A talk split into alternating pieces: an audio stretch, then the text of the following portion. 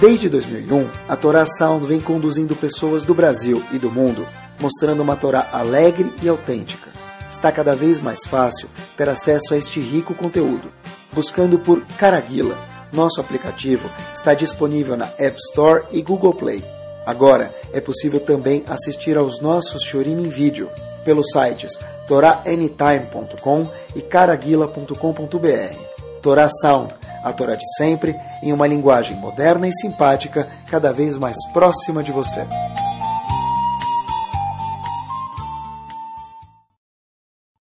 Muito boa noite para todos.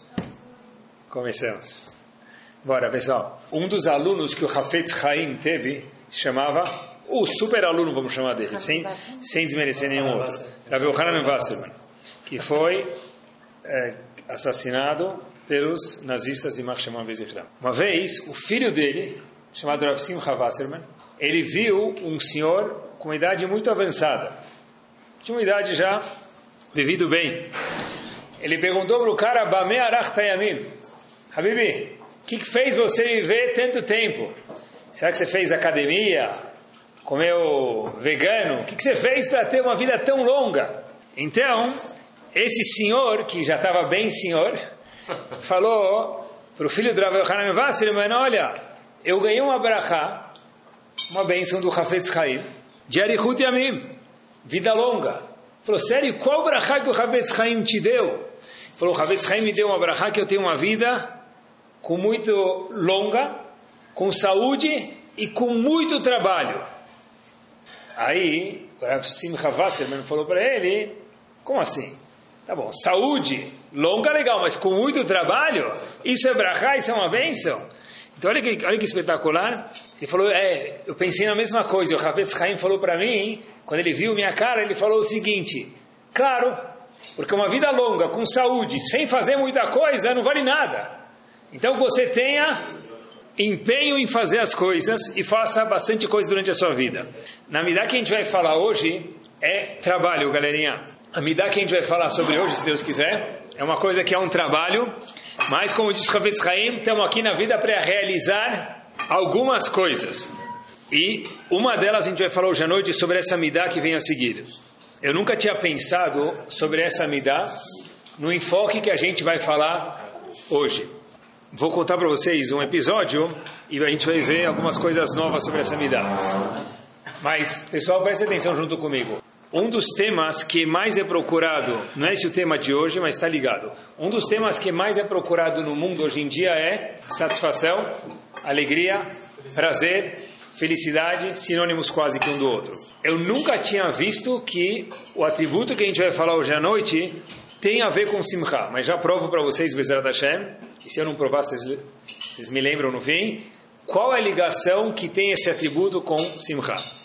As pessoas sempre falam, está satisfeito com a vida? Está feliz com tua vida? É a pergunta do século 21. Tem aqui uma pérola preciosa. Acompanhem comigo. Um dos livros de Parashat Shavuot que é espetacular, existe parte dele em inglês, é chamado Netivot Shalom. O Rav de Slonim, Rav não, o Rebbe, o Rebbe de Slonim, porque ele é Hassid, o Rebbe de Slonim, Zichron Libraha, tem um livro, alguns livros sobre Parashat Shavuot, são alguns tomos, e em Parashat Vaikra, ele faz uma observação que não está diretamente ligado com a Parashá, mas no meio ele faz uma observação que eu vi faz alguns anos e me chamou demais a atenção. Tem a ver com o que a gente vai falar hoje e está diretamente ligado com a alegria. Mas não é sobre a alegria que a gente vai falar. É o seguinte, Moshe Rabbeinu fez uma pergunta que ela faz eco, ela soa um eco, durante soou durante todos os séculos e no século 21 com certeza. Hashem falou para Moshe Rabbeinu o seguinte, Moshe Rabbeinu, melhor dizendo, falou para Hashem o seguinte, Hashem, por favor, eu quero entender algumas coisas, a sua conduta no mundo, dentre elas, porque um tzadik tem momentos de uma vida difícil. Ou porque ao contrário também eu tenho essa dúvida, Moshe Rabbeinu faz essa pergunta, pergunta que muitos fazem no século 21 também. Por que um Urachá tem uma vida on the rocks? Tem alguma lógica para o andamento do mundo? Tem, mas eu não, eu não entendo Hashem. Mais ainda, Moshe Rabbeinu perguntou para Hashem o que, que é Olam Abba? tanto se fala de Olam Abba, o mundo vindouro, o mundo vindouro, o mundo vindouro, o que é o mundo vindouro? Se alguém vier perguntar para a gente, me define o mundo vindouro. O que quer dizer mundo vindouro? Ah, mundo vindouro é no calor tomar Coca-Cola gelada, para quem gosta. Mundo vindouro é chegar em casa e tal dia ir para a sauna com meus amigos, ou fazer churrasco domingo. Isso não é mundo vindouro. O que, que é mundo vindouro? Perguntas que quem fez, Moshe Rabbeinu fez para Kadosh Baruch Hu. Pergunta que diversas gerações se fez, se faz e Bezat Hashem se fará. Nas palavras do Sefer Torah, Harenina et kevodecha. Hashem me mostra a tua glória. Eu quero te conhecer melhor. Quando eu lhe conhecer melhor, Hashem, assim disse Moshe Rabbeinu, eu vou entender sua conduta no mundo. Uau! Moshe Rabbeinu perguntou para Hashem, com todo respeito, Hashem, o que, que te faz rir? O que, que te faz feliz? Assim disse Urashi sobre esse passuco no Sefer Torah. Eu quero te ver. O que Hashem responde para ele? tá bom, Moshe Rabbeinu, depois você me fez essa pergunta, e são perguntas boas, Hashem falou: você vai conseguir ver a minha sombra, meu reflexo. Você vai entrar numa caverna, eu vou passar em cima da caverna, isso está escrito no Sefer Torah. Aí você vai ver o meu reflexo, minha sombra, eu vou passar assim, é o máximo que você vai conseguir ver. Aí Moshe Rabbeinu falou: mas por que Hashem? O que, que, Moshe, que Hashem respondeu para Moshe Rabbeinu? Loir ani Adam vachai. É impossível o homem, mesmo você, Moshe Rabbeinu, o maior dos homens, mas é um homem ainda, ver, me ver enquanto está vivo. Beleza. Não dá para entender o comportamento de Hashem. Agora, eu vi uma explicação sobre esse, essa passagem. Olha que interessante. O que, que Moshe Rabbeinu pediu para Hashem? Eu quero te entender. Fora que ele quer entender o comportamento, por que um tzadik sofre? Por que um Rashá tem sucesso? O que, que é o Lamabá? Os Forno diz que olha o que, que Moshe Rabbeinu quer entender. Como que é possível, pergunta de Moshe Rabbeinu, assim diz os Forno, um dos comentaristas no Rumash sobre esse passo. Olha que bomba, pessoal. Como que Hashem sabe o futuro e ainda a gente tem livre-arbítrio? Quando Moshe Rabbeinu falou para Hashem, Areni Nait Kevodecha, diz os Forno, a pergunta dele também era o quê? Me, me faz entender o mundo. Como que é possível que Hashem, você sabe tudo o que vai acontecer no futuro? Isso não limita o meu livre-arbítrio. Uau, que perguntas boas. Perguntas importantes, não? Agora, quando que Moshe Rabbeinu fez essas perguntas? Olhem que bomba de observação diz o Netivot Shalom. Quando Moshe Rabbeinu fez essas perguntas para Hashem, quero conhecer o Lamabá, quero saber o que um tzadik sofre, porque Gunashá tem atzlachá, tem sucesso, eu quero saber como você sabe tudo Hashem, e ainda assim a gente tem livre-arbítrio. Quando ele perguntou isso para Hashem? Depois do Retaeg. E a pergunta que o Rebbe de Sulim faz no livro dele, Tinot Shalom, o que, que, tem a ver depois do pecado do bezerro de ouro? Faz essas perguntas para Hashem. São perguntas existenciais da Torá. Perguntar se no começo da carreira ou depois que ele ganhasse o PhD dele, Kaviachol, no fim da carreira. O que, que tem a ver com o retaegel, com o pecado do bezerro de ouro? Fiquei pensando no exemplo, a galera acha que a gente não sai da escola, quer dizer, eu não saí da escola nunca. É o seguinte, você vê o diretor da escola bravo, vê o professor da escola bravo, não devia ter ficado bravo, mas por qualquer razão o cara ficou. Não é esse o momento que o aluno vai fazer o quê? Professor, dá para quebrar um galho? Eu tenho uma viagem marcada para Miami redonda, mais meio ponto para mim passar sem recuperação. Habib, não é agora que você vai perguntar. Dá uma meia hora, dá uma hora, traz um chocolatinho, dá um elogio, mas agora não. Acabou de passar o pecado do bezerro de ouro. Hashem estava furioso, está escrito. O Shabino falou: tem umas perguntas existenciais para você. Habib, mas agora? Por que justo agora? Ele perguntou. Às vezes, se o patrão está no mau tempo, está né, tá no clima ruim, não é o momento para o funcionário pedir aumento. Talvez de serviço.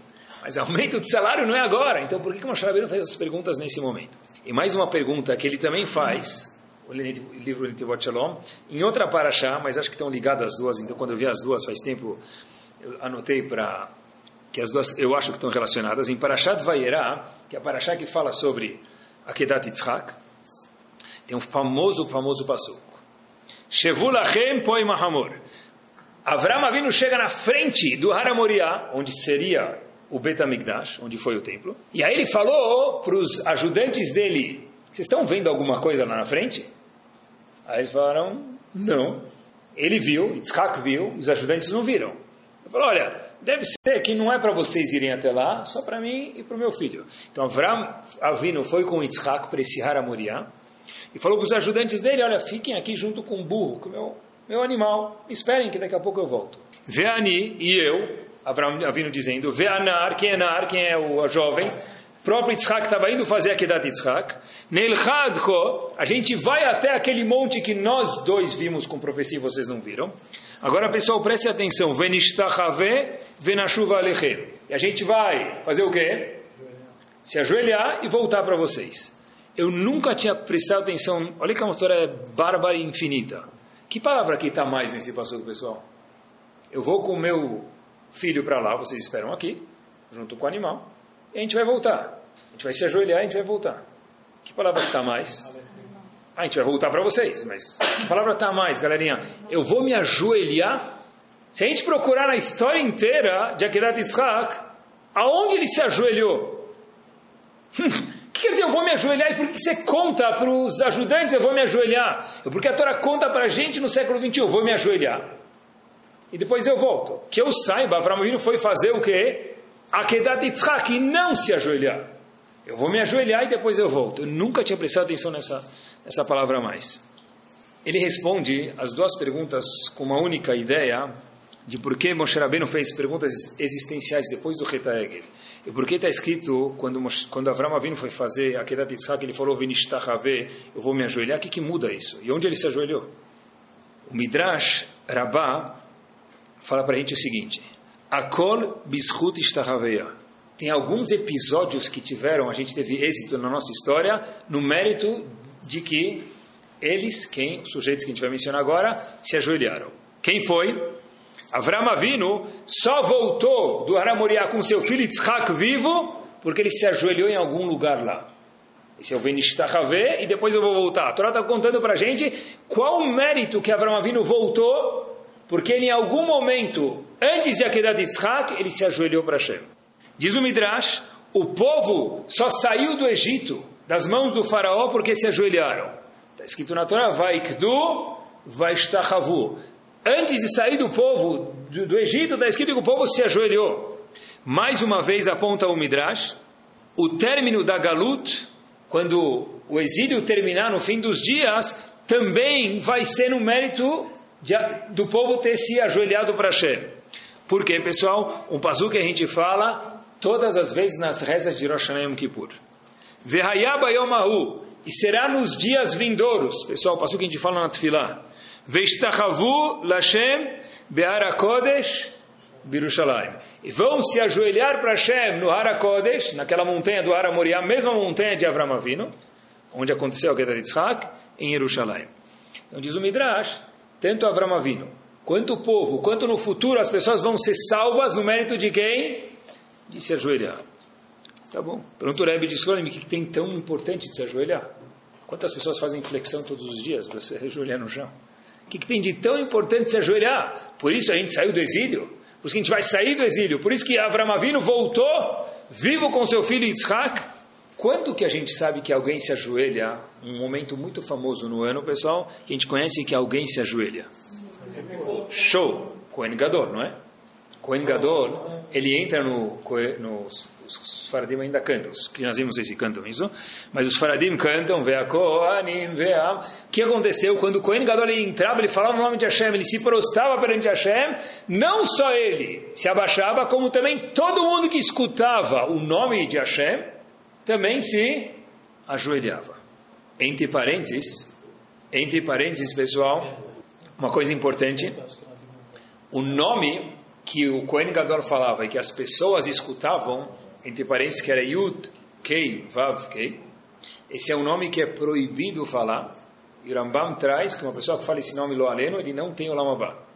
O nome que nós falamos hoje, de Hashem, é Baruch Ado, esse nome que não pode falar Monai, esse é o nome que se faz. Antigamente se falava o nome Yud Kei Vav Kei somente dentro do Bet HaMikdash.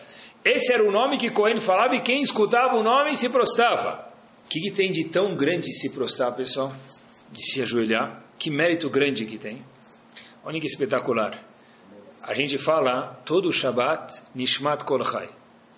Kol Berech Lechat Ichra. Está Tradução, bom a gente saber o que a gente fala. Todo joelho vai se ajoelhar para você, Hashem. Vechol koma lefanecha dishtachave. O que quer dizer isso? E todo ser ereto, koma, direto, reto, vai se prostrar perante você, Akadosh Baruch Hu. É o seguinte, o conceito de leishtachavó, de se prostrar perante alguém, quer dizer o que, pessoal? Eu estou me subjulgando, me anulando perante ele, no caso ele maiúsculo. Olhem que show! O fato que Avram Avinu se ajoelhou perante Hashem antes de Akedat Yitzhak, que ele falou para Hashem, eu estou me anulando para você, Hashem. Eu me anulo para a sua vontade. O que quer dizer isso, me anular para a sua vontade? Hashem, você, alguns minutos atrás, falou para mim que eu vou ter um filho. E eu tive esse filho com 100 anos, que era um milagre. E alguns momentos atrás você falou depois de novo, mata o seu filho. Eu não estou entendendo nada. Eu me anulo perante você, Akadosh Baruch Eu não entendi nada. Mas se você mandou, eu obedeço e faço. Isso é o conceito de leishtachavot, se ajoelhar. Semevatel, se anular perante Hashem. Eu faço parte de Hashem. Pessoal, olhem que espetacular. Por que, que Moshe Rabbeinu, justo depois do Retaegel, olhem que bomba de resposta ele fala, o Netivot Shalom. Por que justo depois do Retaegel, do pecado do bezerro de ouro, ele perguntou para Hashem perguntas existenciais? Eu quero te ver, Hashem. Eu quero entender sua conduta no mundo. Eu quero entender tudo que a gente mencionou há momentos atrás. Moshe Rabbeinu falou, uau, nas frases, na frase, melhor dizendo, que o Rebbe de Kotsk falou, não tem nada mais inteiro do que um coração quebrado. Rebbe de Kotsk. Olha que bomba, pessoal. Moshe Rabbeinu entendeu que nesse momento o povo reconheceu o erro. Ele próprio é líder de um povo que reconheceu o erro, um povo que está subjugado a Hashem. E eu sou o líder desse povo. Olhem que bomba, pessoal. O que, que Moshe Rabbeinu falou? Agora é o melhor momento para eu perguntar as coisas mais cabeludas do mundo para Hashem. Eu quero te ver, Hashem. Hashem falou, Habibi, o máximo que você pode ver é minha sombra. Mas por que foi justo nesse momento que ele perguntou? Porque na hora que ele viu, pessoal, que o povo estava subjugado a Hashem, Stachave, se prostou a Hashem, estava quebrado, estava mal por ter feito o bezerro de ouro. Eles falam, puxa vida, quanta gente é pequeno perante Hashem. Opa, nesse momento, isso é chamado em hebraico Eteratzon, é um momento espetacular, grande, alto e elevado. Moshe Rabbeinu falou, eu como líder desse povo, esse é o momento para eu fazer os pedidos mais profundos que existe. Pessoal, por que, Hashem gosta de Ben Israel? Eh, gosta não, ama, desculpem. Por que Hashem ama Ben Israel? Está escrito, Marai explica esse pasuk, Lomeru Bechem, não é que vocês são a maioria, não, porque a gente é muito menos do que, a minoria é pouco para a quantidade de pessoas que nós somos no mundo. Que porque vocês são a minoria do mundo, de todos os outros povos. A fala, e daí? Só porque a gente é um número pequeno, a Hashem gosta da gente? Fala, não. Me'at não somente quer dizer que nós somos um número pequeno de população judaica no mundo, mas Me'at quer dizer que quando Hashem manda brachá para a pessoa, atenção agora, Mema'atim etatzmechem, a pessoa continua pequena. Então, por que Hashem gosta de Bnei Israel, está escrito na Gemara? Porque mesmo quando Hashem dá abundância, dá fartura, dá brachá para a pessoa, nós continuamos nos comportando como, me'at. O que é me'at? Não que Hashem deu pouco e continua reclamando, não é isso. Me'at é que a gente não se sente grande e inflado perante Hashem. É por isso que Hashem gosta da gente. Em português, chamado o quê? Humildade. Quem era o maior dos homens né? Na história do mundo? Moshe Rabbeinu, não é? Mas não é no Shur que ele é o maior homem do mundo, é na humanidade. Se a gente procurar no Rav Google, os homens que mais impactaram a humanidade, um dos homens que aparece é Moshe Rabbeinu. Moses, Moshe Rabbeinu, tanto faz. Agora, quem era o maior anav do mundo, maior, a pessoa mais humilde do mundo? Moshe Rabbeinu. Pessoal, olha que espetacular! Seu schlepper e seu anav, nishkaina chokhma. Não é chokhma. No big deal. Se o cara tem 10 dólares, ele acha que ele é o cara mais rico do mundo, ele é um Majnun, não é Anav. Moshe Rabbeinu era o maior homem do mundo até o século 21, no livro mais vendido do mundo. Ele é a maior personalidade do mundo, uma das 10, de acordo com o mundo até hoje em dia. E ele é o maior anav que houve e haverá na história do mundo. Isso é simplicidade, isso é humildade, isso é anavá. Olhem só a atitude desse homem. Que quer dizer anavá? Uma atitude de babá, pessoal, de verdade, com babador. Ah, eu já conheço a história. Tentem viver junto comigo. Parashat Itró. O que aconteceu em Parashat Itró? Por que Itró ficou tão famoso, Itró, sogro de Moshe Rabbeinu? Não é porque ele era sogro de Moshe Rabbeinu, porque ele ficou tão famoso. Chegou para Moshe Rabbeinu e falou, olha, Moshe Rabbeinu, eu tenho um conselho para te dar. Bom, Moshe Rabbeinu escutou o conselho, qual era o conselho? De fazer terceirizar. Em vez de você ter pessoas que trabalham para você, funcionários, pagar impostos, né? ele falou para o Rabbeinu, Habibi, terceiriza aí. Pega empresa de limpeza, empresa, empresa de, de despachante. Não, não, não contrata despachante seu, pessoal. Empresa, pega, paga, paga advogado, não tem um advogado na sua empresa. Terceiriza tudo. Não foi isso que Tró falou? O Rabbeinu estava sozinho cuidando do povo. E Tró, o sogro dele, falou, Habibi, terceiriza. Tá bom? Pessoal, tenta entender junto comigo. E Tró recebeu um conselho de quem? Moshe Rabbeinu, melhor dizendo, desculpa. Recebeu o conselho de quem? Itró. Itró era sogro dele. Receber conselho do sogro, Baitzel já é difícil. Não é? Estou tentando imaginar por vocês, não por mim. Receber o conselho do sogro já é difícil. Number one. Número dois, é o maior homem que houve e haverá na história do mundo. Então, recebeu o conselho de qualquer um ao cubo. Agora, como que Moshe Rabbeinu conseguiu escutar o sogro? Habib, eu estou cuidando do povo, dois milhões de pessoas, faz dias, meses e anos. Agora você me dá conselho? Um dos, um dos mefarshim sobre o Humash, que viveu relativamente recentemente, chamado Rav Shimshon Refael Hirsch, olhem o que ele fala sobre essa passagem de Parashat Yitro. Ele fala o seguinte, Moshe Rabbeinu tinha muitas aptidões, inúmeras, mas algumas ele não tinha. A compatibilidade de fazer leis, legislar de Moshe Rabbeinu era pequena. Como organizar um povo, dividir eles, tribunal superior, inferior, mediano, Moshe Rabbeinu não sabia fazer isso. Moshe Rabbeinu olhou para si e falou: Eu sei que eu não tenho essa capacidade. Se alguém vier me dar um conselho, eu estou pronto a ouvir. Uau! O maior homem do mundo falou: Estou pronto a ouvir um conselho do meu sogro, porque eu estou ciente que eu não sou a dona Cola, eu não sou o Big Boss, e tem coisas que eu não sei fazer, inclusive coisas que parecem ser simples demais quando a gente lê o Rumash. O que, que Itró falou para ele? Em vez de fazer um tribunal e você receber todo mundo, faz um tribunal de 10 juízes, de 50 juízes, de um juiz. Conforme a gravidade do caso, vai, vai passando de um tribunal para o outro. A última instância vai chegar lá em Brasília, vai ser você, Moshe. Você vai ser o tribunal superior. Moshe falou, muito obrigado pelo conselho e colocou na prática. Vou falar obrigado pelo conselho é uma coisa, já é nobre. Ainda colocar na prática, quer dizer que Moshe era o quê? Anav. Um homem anav sabe que ele não sabe tudo, e quando alguém fala alguma coisa para ele, ele não fica ofendido. Isso é um dos pontos que a humildade traz para a pessoa. Moshe Rabbeinu, olha que interessante, era chamado Eved Hashem. Isso é anavá. O que quer dizer Eved Hashem? Escravo de Hashem, é o que a gente falou antes. Bishut Ishtachavayá, disse o Midrash. Com o fato de ter se prostrado, houveram inúmeros fatos bombas na história de Ben Israel. Isso é o Moshe Rabbeinu, o maior anav, ele foi o homem que mais se prostou para Hashem. Não que ele andava corcunda, mas ele entendia o lugar dele perante a Kadosh. Isso é Anav. Eu estou pronto para aprender de outras pessoas. O que, que tem Anavá a ver com Simcha, pessoal? O que, que tem Anavá a ver com alegria? Eu não achava que tinha nada a ver, mas tem tudo a ver.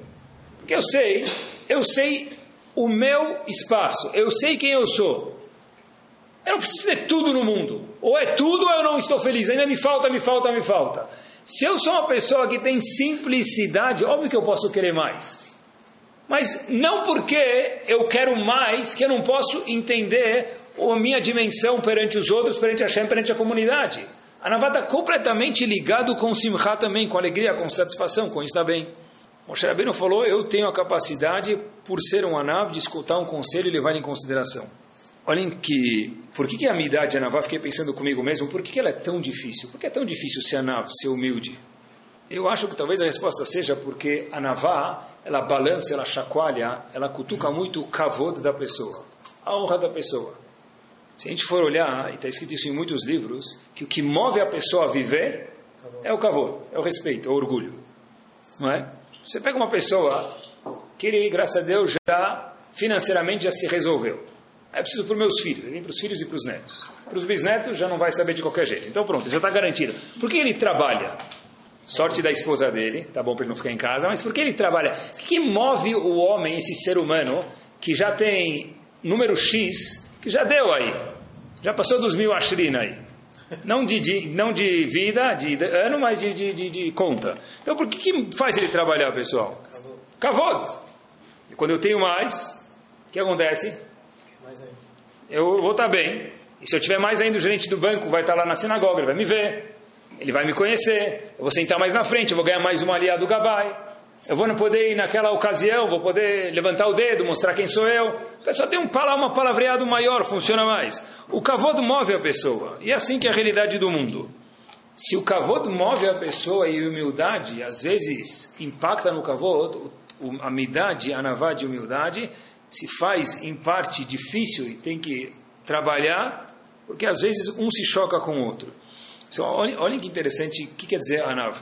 Um dos Rabanim recentes, chamado Rav Yeshua Leib Diskin, ou conhecido como Maril Midiskin, uma vez ele foi convidado para um Brit Milá. Um aluno dele foi fazer Brit Milá no filho, então falou para o Rav, eu queria muito que o senhor viesse. Então ele falou, que horas vai ser, onde vai ser? E marcaram para tal horário, e o Rav não chegava. Não chegava, não chegava, esperam 10, 20, 30 minutos, passou a tolerância, trach, fizeram o Brit Milá. Quando termina o Brit Milá, quem chegou? Chegou o Rav. Então o, o, pai do menino falou: Olha, Rav, eu falei para o senhor, peço desculpas, fiquei com vergonha, as pessoas já estavam aqui. Puxa, se eu soubesse que o senhor ia demorar mais um minuto, eu teria esperado mais um minuto. O que, que o marido me disse que ele falou para ele? Eu fiquei muito feliz que você fez o Brit lá e não me esperou. Por, que, que precisa me esperar? Se eu demorei, por que, que todo mundo tem que me esperar para poder fazer o Brit Milá? Eu não só que não fiquei chateado, como eu fiquei feliz. Ah, mas se tivessem esperado ele, ia levantar para ele quando ele chegasse, ia sentar, ia se sentar, tá bom. Mas, cavod, pessoal, olha que interessante. Respeito, a gente fala para as crianças, respeito é bom e eu gosto, né? Mas presta atenção, vamos ver juntos aqui. Se a gente for olhar, eu sei que na vida real é difícil, mas vamos ficar aqui um pouquinho só no racional, sair do emocional por um segundinho. Cavod, respeito, é um balão de ar vazio. Não é? Eu sei, de novo, o cavodo move o mundo, mas é um balão de ar vazio. Por quê? Preste atenção. Se eu mereço o cavodo e alguém não me dá, eu deixei de ser alguma coisa? Não. E se eu não mereço e alguém me dá, eu, eu virei alguma coisa a mais? Lemasse? Não virei. Então, de novo, pessoal, cavodo é algo que completamente o que? Fictício. Eu sei que na hora do emocional, na hora do vamos ver, é mais difícil, mas Alguma hora a gente tem que falar de como que tem que ser de verdade. Agora, isso tem a ver sempre com o nosso kavod. Quando se refere ao kavod dos outros, está escrito no Alahá algumas vezes, que eu preciso fazer sempre o quê? Cuidar. Do meu kavod, eu posso tentar procurar formas de musculação de como ser um cara mais anavo. Agora, quando se refere ao kavod, a honra dos outros, eu preciso sempre zelar, eu não posso falar, olha, eu quero que ele seja anavo, por isso que eu vou acabar com o cara. Não existe isso. Eu vi um episódio que aconteceu. Rav Eliashiv Zichron Libraha recebeu uma vez uma pergunta e não era difícil para ele responder a pergunta, a dificuldade era como responder a pergunta. Por quê? Explico para vocês. Quatro rabanim de uma instituição escreveram os nomes e fizeram uma pergunta para ele. Então, Rav Eliashiv Zichron Libraha tinha a resposta para falar para eles, pensou, estudou, estava com a resposta pronta, só que tinha um problema. Quando ele vai escrever a carta de volta, em que ordem ele vai escrever o nome dos quatro Rabanim? Problema? Ah, tem que escrever A, B, C e D. Se eu colocar esse primeiro, o outro vai ficar chateado. Se eu colocar outro primeiro, aquele vai ficar chateado. Então, mais difícil de ser do que responder a pergunta é como que eu vou address, escrever o nome dessas quatro, dessas quatro figuras importantes. Olha o que ele fez, pessoal. No primeiro nome, ele escreveu, a palavra Hagaon em hebraico é o grande, o gigante, Kabir. Né? No primeiro nome, ele escreveu Hagaon pequeno. No segundo nome, Hagaon, o gigante maior. No terceiro, Hagaon maior. No quarto, Hagaon maior. Então, A primeira pessoa falou, eu fui o primeiro, mas meu Gaon está pequeno. O último falou, eu fui o último, mas meu Gaon está maior. Então tem um monte de perushima aí, cada um vai interpretar como quiser para ninguém ficar ofendido. Mas Rabi Eliashiv entendeu que não é, a gente falou, eu coloco em qualquer ordem, porque nós não somos Rabi Eliashiv. Rabi Eliashiv entendeu que apesar que eu tenho a obrigação de ser anav, humilde, eu preciso saber tratar os outros com kavod e nunca esbarrar no kavod dos outros. Uma pessoa que tem gavá, diz o Vilna, essa pessoa, a vida, gavá é orgulho. A vida inteira da pessoa ele passa insatisfeito e infeliz. Repito, assim diz o Vilna, uma pessoa que tem gavá, ele diz Gaon de amav. Todos os dias da pessoa ele passa triste. Por quê, pessoal? Isso ele não fala, mas vamos aqui falar. Poxa, por que, que fulano não me convidou? Antigamente tinha convite, não sei se vocês lembram, da cerimônia e da festa. Vinha com, vinha com cliques pequenos. Se a pessoa era convidada na cerimônia e não na festa, que ele fazia? O convite não é nem para grisar, de tanta raiva, ele ia parar no lixo. Não é? Então a pessoa fala, por que, que fulano não me convidou na festa? Diz o Divino, não, uma pessoa que tem orgulho, e todo mundo tem, faz parte, eu estou falando comigo mesmo, a pessoa tem que falar, uau, colhe amar, todos os dias a pessoa está atordoada, ele não está feliz, diretamente ligado com o Simcha essa me dá. Fui na sinagoga, o Gabai passou na minha frente na hora do Shabat. Eu olho para baixo, olho para o Sidur, assim, certeza que ele não vai me convidar, mas eu estou olhando com um olho para ele, outro olho para o Sidur, e aí, Habib, vai me convidar? Não é assim? Aí ele passa, dá a volta, aí ele volta, opa, ele me esqueceu, agora ele vai me chamar com certeza. Ele me chama, eu subo na Torá. Só que aí fulano sobe numa linha melhor do que eu, mais chique do que eu. Quando divina colhe amava os dias inteiros da pessoa. Ele pensou que ia ser chamado, depois ele foi chamado. Ele foi chamado na liá, só que a liá do vizinho era melhor. Então o que aconteceu? Os dias todos a pessoa passa infeliz.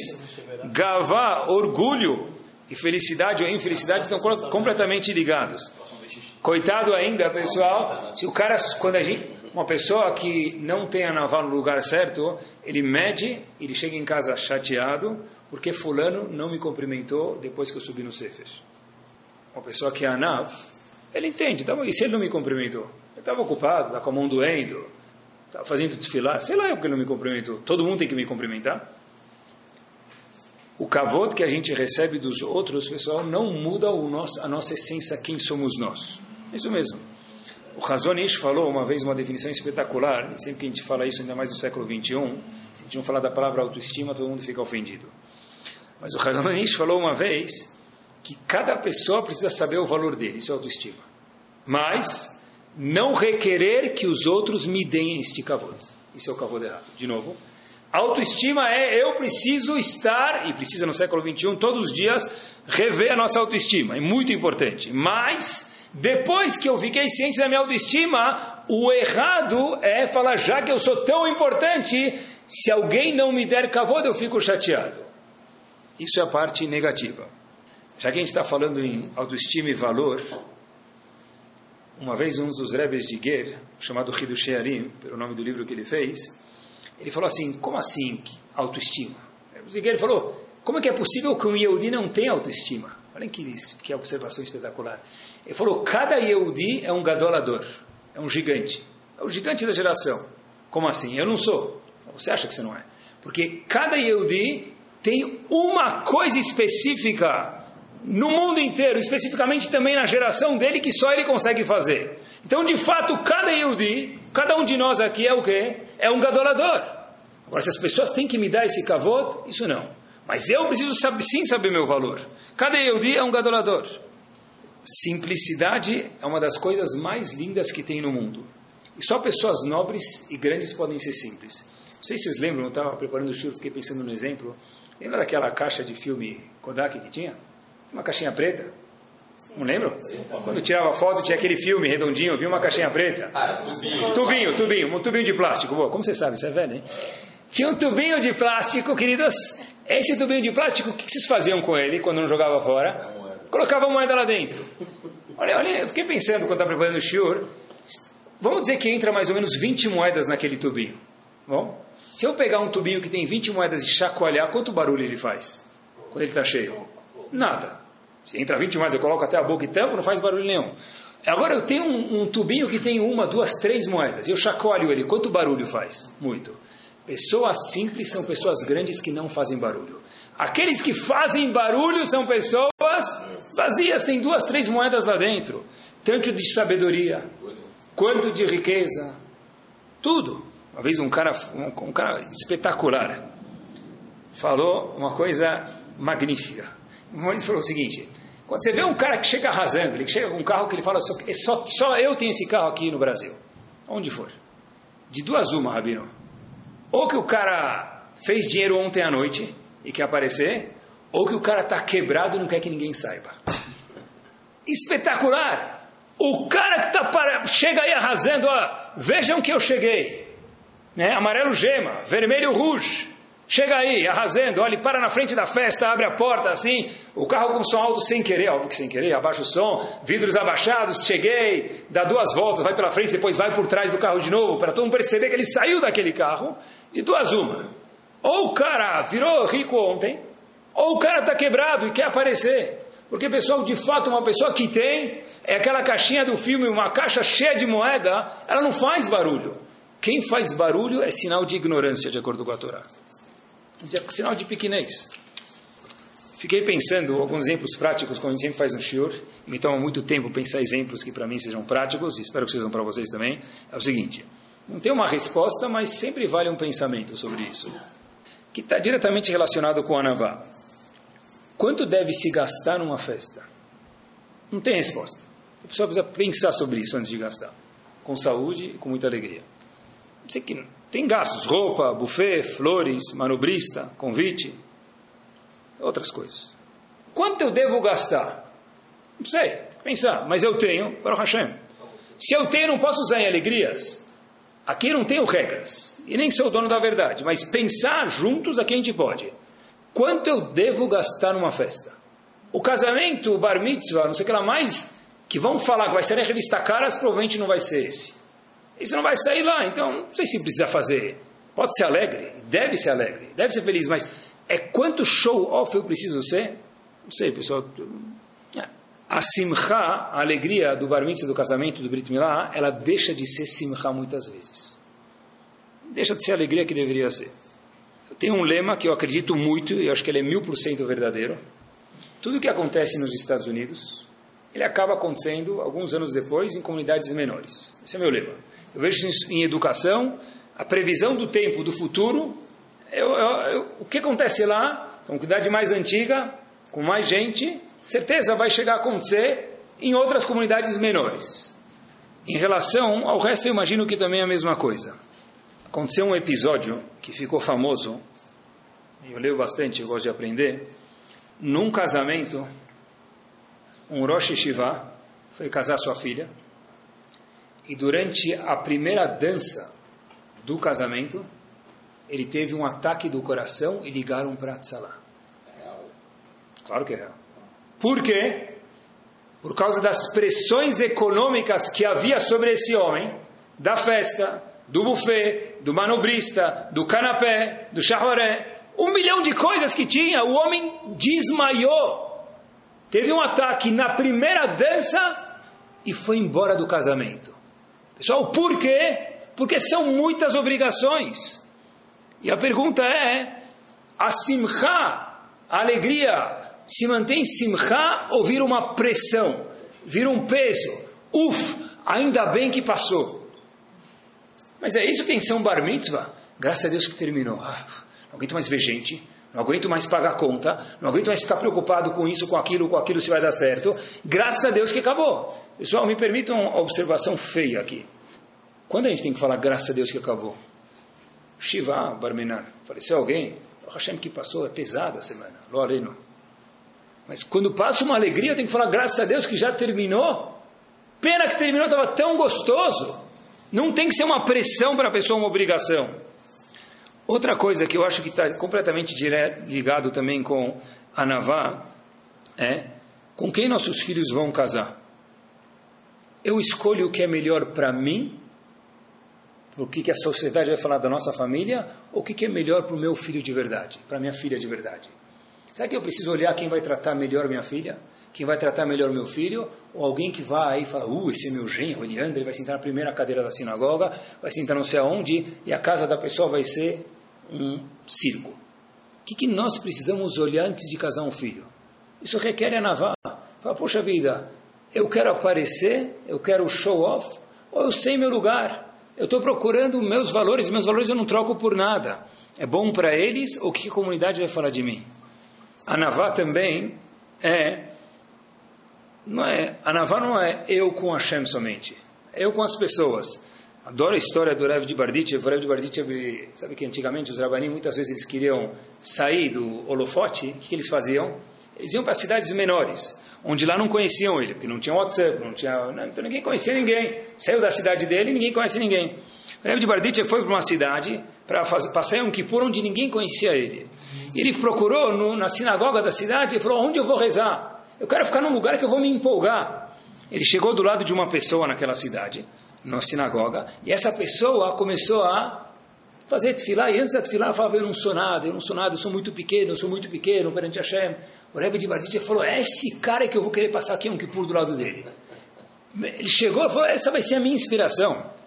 Chegou durante Yom Kippur, estava sentado e crescendo e se elevando e olhando para essa pessoa e ficando empolgado, de repente o Gabai vai lá e dá uma liá para esse homem. Que o Rebbe de Batista estava sentado do lado. E esse homem começa a gritar com o Gabai. Ele fala para ele, mas por que você me dá essa liá e não a outra? Eu mereço muito mais. Olha quanto eu faço pela comunidade, pela sinagoga. O Rebbe de Barditchev não conseguiu se conter. Falou, Habibi, você falou mil vezes, olha Hashem, quanto eu sou pequeno perante você, olha como eu sou nada, eu até vim rezar do seu lado, eu saí do holofote para me rezar do seu lado. Como que você faz uma coisa dessa, brigar com um gabai? Disse cara para o de Bardit, bravo, eu com Hashem sou pequeno, mas perante o gabai, ele nem sabe quem sou eu. Fala sério. Ter anavá é entre eu e Hashem e eu com as pessoas. Porque se eu sou uma pessoa nave, eu trabalho faço musculação, e é musculação mesmo, com a minha anavá, eu consigo, eu consigo ser anav comigo, com as pessoas e com a Kadosh Baruch Quando alguém faz uma pergunta para a gente e a gente responde para essa pessoa, e aí ele não entende, como a gente repete pela segunda vez? Beleza, isso depende da anavá da pessoa. Alguém vem e faz uma pergunta, Pode ser uma senhora de idade, vai. Você falou já alto. Ela fala, chu, repete. E aí já faz. Né? Então, isso depende da navada da pessoa. Depende da navada da pessoa também, como nós falamos com pessoas mais simples do que a gente. Com o diretor, o CEO, tudo bem. Mas como que a gente fala com pessoas mais simples do que a gente? Pessoas menos afortunadas, que a gente acha, pelo menos. Vai lá saber. Isso depende da navá. Olhem só por que é tão importante a Navá. Fiquei pensando comigo mesmo, aonde está Navá na Torá? Gavá na Torá. Onde tem uma mitzvah ou uma verá de ter a Navá ou Gavá? Onde está escrito na Torá seja Anav ou não tenha Gavá? Não, mas tem escrito para nós, Moshe Rabbeinu era muito Anav, mas está escrito que eu no século 21 preciso ser Anav ou não posso ter Gavá, orgulho? Estava pesquisando bastante para fazer o shiur, e um dos Rishonim, Rishonim quer dizer que veio na época do Rashi, escreve que ele procurou aonde tem escrito na Torá uma haverá de ter gavá. Falou que ele não achou. Nenhum lugar. Pediu tanto para Hashem, fez tanta tefilá, ele escreve que Hashem mandou para ele a resposta no sonho. Só olhem que bomba. Tem um passuco na Torá que fala, Ishamer et Hashem. Cuidado, disse a Kadosh Baruch para não me esquecer. Hashem falou, esse é o Mekor, essa é a fonte de Gavá. Porque uma pessoa que tem Gavá, orgulho, não tem Hashem na vida dele. É como se fosse um elevador. Entra um passageiro, entra um passageiro lá. Ou tantos quilos. Se a pessoa acha que ele pesa tanto, ele é tão inflado, ele é tão bom, então não entra Hashem junto com ele. Hashem vai falar, sobe no elevador, eu vou no próximo. Aonde está o Mekor, a fonte que não pode ter gavá na Torá? E shamer lecha pentishkash Hashem elokecha. Teve que vir um sonho para ele, por quê? Não está escrito para não ter gavá, não ter orgulho, mas uma pessoa que tem orgulho não tem Hashem na vida dele. Uma vez um senhor falou para o Havetz Haim Brav, eu estou protegido. O Haim falou para ele, por quê? Falou, eu tive amigos que perderam dinheiro com real estate, com imobiliária, outros que perderam em finanças, em investimento, outro em gado. Eu estou resolvido. Tecido não, tecido, todo mundo só ganha. Eu estou resolvido. O Havetz Haim falou para ele como? Falou, eu peguei meu patrimônio e coloquei um pouco em imobiliária, um pouco em financeira, um pouco em gado, um pouco em containers. Eu estou protegido. Se um cair, o outro vai sobrar. E se outro cair, o outro vai sobrar. Eu não tenho que me preocupar. O Havetz falou para ele, tá bom, o que você quer de mim? Falou, o senhor não concorda comigo? O Havetz falou para ele, não. Falou, por quê? Porque se Hashem, lo aleno, que não queira, quiser que você não tenha usufruto de tudo isso, em vez de tirar o financeiro, o imobiliário, imobiliário o gado, você dirá, tirar você do mundo, acabou. Olhem como que é. A gente chega às vezes e fala, oh, eu sou o cara, ou oh, banheira de ofurô. Como que a gente se sente quando tem um jejum de 12 horas, pessoal? 5 da tarde, falta mais uma hora para terminar o jejum. Oh, uh, eu pelo menos eu me sinto assim. Eu não gosto de jejuar. Não jejuei. Alguém vem falar com a gente fala, puxa vida, espera duas horas que eu estou com dor de cabeça, deixa eu cortar o jejum. O homem mais rico, mais potente, mais lindo, mais fofo, mais yuhu do mundo, 12 horas sem comer, vira vulnerável. Foi isso que o Havetz Haim falou para ele, Habibi, divide tudo. Você ainda é um ser humano, isso é Navá. Quanto nós somos dependentes de Akadosh Baruch Eu acho que talvez essa é a primeira brachá do Birkat Kohanim também. Uma tradução. Ivarechecha Hashem veishmerecha. Qual a tradução? Diz Rashi que Hashem vai abençoar a pessoa financeiramente. Quer dizer veishmerecha? Que Hashem vai proteger a pessoa. Eu acho que uma das explicações é que Hashem vai dar dinheiro para a pessoa, vai proteger ele para ele não virar uma pessoa que perde os seus valores. E Varechecha, Hashem, que Hashem mande brachá para a pessoa financeira, assim diz Rashi, Veishmerecha, que Hashem cuide da pessoa para a pessoa não achar que ele virou o astro do mundo e só tem ele no mundo. E para isso precisa de Birkat Kohanim, que é muito difícil. O Gaon Divina diz que Kas, nervosismo, é o topo da gava. Kas, nervosismo, é o topo, é o ápice da gavá do orgulho contrário de humildade. Ou seja, quanto mais humilde a pessoa for, mais tranquila, calma e menos nervosa ele vai ser. Porque olha que interessante, quando que a gente fica nervoso? Vocês já ficaram nervosos na vida? Talvez nunca, mas tenta imaginar, vai. Quando que uma pessoa poderia ficar nervoso? As coisas não saem como ele quer. É, ele vai lá, alguém atrasou. O que ele fala? Poxa, por que você atrasou? Fiquei te esperando, por que você atrasou? Ou pedir para a secretária fazer tal coisa para deixar pronta para hoje, para amanhã, para depois da manhã. Passa o dia não entrega. Por que, que você não entrega? Eu te avisei dez vezes. A gente fica chateado porque não saiu da forma que a gente o quê? Planejou. Não é verdade. Diz o Vilna, não é porque não saiu da forma que eu te pedi, que eu te esperei. É porque você foi contra o meu íntimo. Você me desobedeceu. O que quer dizer me desobedeceu? Gavá, diz, diz Vilna. Quando eu falo porque você me desobedeceu, é orgulho. Por isso que a pessoa fica brava. Gavá e orgulho, cas, e orgulho estão completamente desligados. E na nossa fase final, já que a gente está falando de coisas práticas, tem uma frase famosa em Estados Unidos que eles falam, não para isso, mas a gente vai usar, em relação ao casamento também é a mesma coisa. Tem uma frase em Estados Unidos que eles falam em inglês, It's my way or the highway. Vou traduzir para quem não entendeu. É, ou do meu jeito, ou vai para a rua. It's my way or the highway. Isso depende do, da gavada da pessoa. É my way, Ane, eu sou Allahu Akbar. Se não, vai para a rua. Estados Unidos é uma frase famosa. It's my way or the highway. O casamento é assim. Não? Se você não fizer do jeito que eu quero, acabou. Nem, nem discute, não quero nem discutir. Você gavá. Uma vez alguém, Rinur também, educação dos filhos é a mesma coisa. Uma vez alguém me perguntou, Rabino, posso pedir desculpa para os meus filhos? Eu não estou perdendo moral com eles. Se eu pedir desculpa para os meus filhos, vão falar, ah, meu pai pediu desculpa, ele é do mesmo naipe. Eu acho que não. Puxa vida, olha que nobre, meu pai veio pedir desculpa. Óbvio, se ele cada segunda e quinta ele vem pedir desculpa por uma coisa, e terça e quarta por outra, tudo bem, banalizou. Mas de vez em quando, quando a gente erra, fala para o meu filho, puxa vida, Sabe o que? Eu, eu quero te pedir desculpa, eu errei. Para um aluno meu, eu errei. Sério, por que se comportou assim? Errei. Sério? Sim, eu errei. Isso depende da anavá da pessoa. Isso responde também, por incrível que pareça, a famosa pergunta. Já que Hashem pode criar uma pedra que ele não consegue carregar? Não pode? Então, Hashem é pequeno. Eu sempre, sempre aprendi que Hashem pode tudo. Se ele não pode criar, então ele não pode tudo. E se ele pode criar uma pedra que ele não consegue carregar, então ele também não pode tudo. Catch 22. E aí, qual a resposta? Será que Hashem pode criar uma pedra que ele não consegue carregar? Simples a resposta. Sim, pode. A gente está limitando Hashem. Sim, a gente está limitando Hashem. Essa é a grandeza de Akadosh Baruch Hu, pessoal. Essa é a grandeza de Hashem. A grandeza de Hashem é que ele, maiúsculo, se limitou. Isso não é uma fraqueza de Hashem, é uma grandeza de Hashem. Será que eu posso amanhã, depois da manhã, quando for Shabbat, pegar a luz da minha casa e ligar? Posso pegar um fósforo e acender? Claro que eu posso. Não que ela permite, mas eu posso ou não posso? Então por que a gente não faz a mesma pergunta?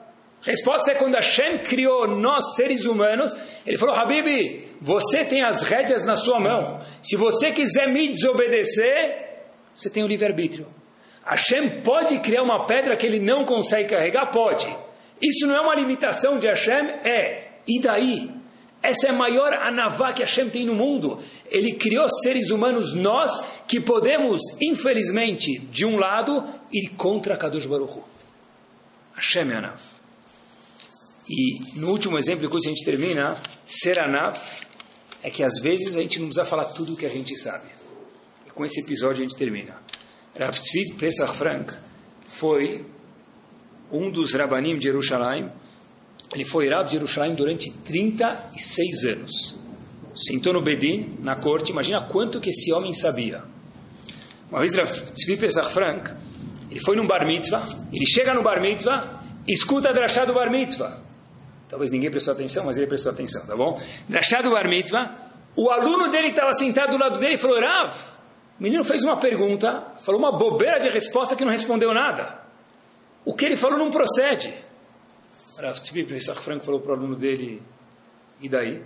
Falou, por que, que o senhor não levantou a mão e falou, olha, isso não procede?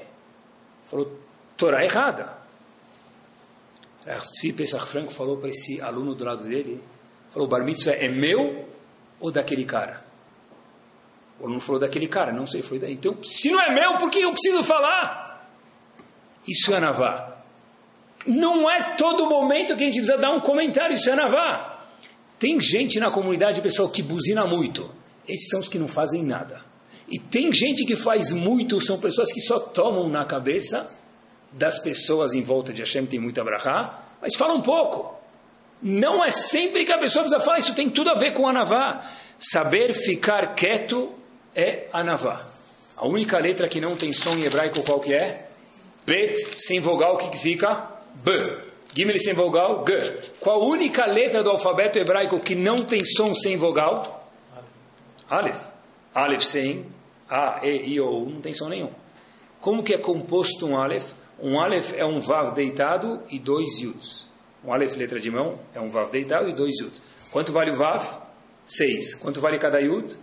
Dez e dez. Vinte e seis. que é vinte e seis? O nome de Akadosh Baruch Hu. A única letra que não tem som sem vogal é o Aleph. Saber ficar quieto, é, às vezes, é estar do lado de Akadosh Baruch Hu. Que, Bezat Hashem, a gente possa ser Anav, possa ser Sameach, Possa, como disse o Gaon Divino, uma pessoa que tem gavalo aleno, ele não tem alegria na vida, não vive bem, que a gente possa ver o Gabai passando na nossa frente e ficar feliz com a nossa aliá, e quando não tiver aliá, Hazak o Baruch para o outro que subiu no Sefer Torah. Torah Sound, desde 2001, aproximando a Torá dos Yehudim e de você.